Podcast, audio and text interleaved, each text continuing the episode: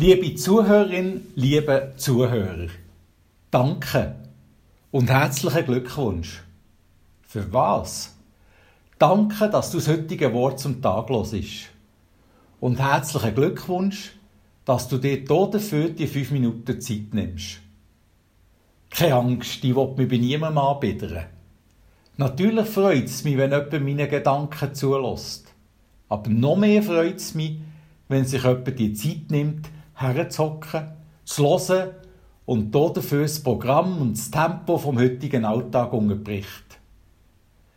Ich gehe ja nicht davon aus, dass unter den Zuhörerinnen und Zuhörern von diesen Worten zum Tag so Mitmenschen sind, die im Stil Multitasking hyperbeschäftigt durchs Leben spazieren. Und mit spazieren meine ich das wörtlich. Die linke Hand stößt den Kinderwagen, wo auch die Hundeleine abgebunden ist. Die rechte hat das Handy, wo mit einem weißen Drötli mit den Ohren verbunden ist. Und unter einer leicht undurchlässigen Abdeckung so wegen Sonnenlicht und schädlich und so, hat es dann auch noch ein kleines Kind.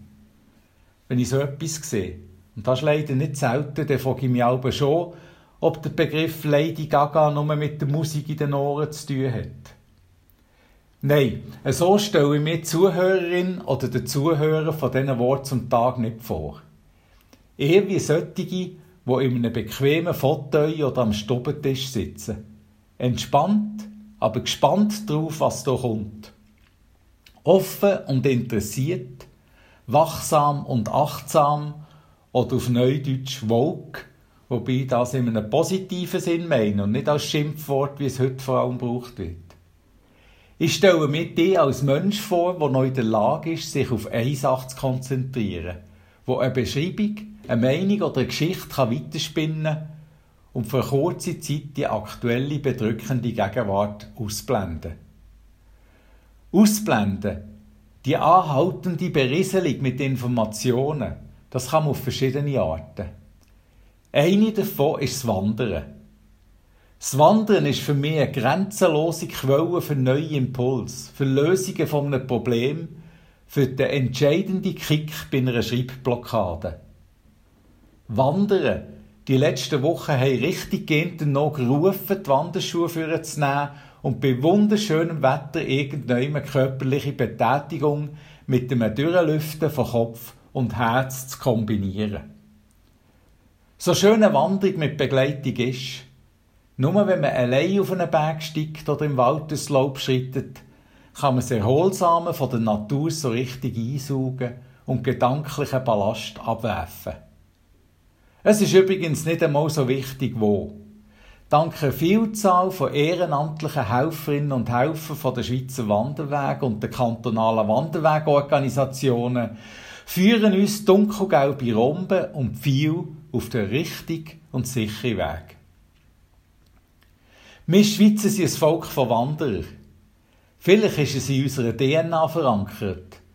Vielleicht ist es unsere Landschaft, die uns zu einem Wandervolk hat gemacht auf jeden Fall sind wir privilegiert und dürfen dankbar sein, dass wir Artikel 699 im Zivilgesetzbuch haben, wo das freie Betretungsrecht vom Wald festgehalten ist.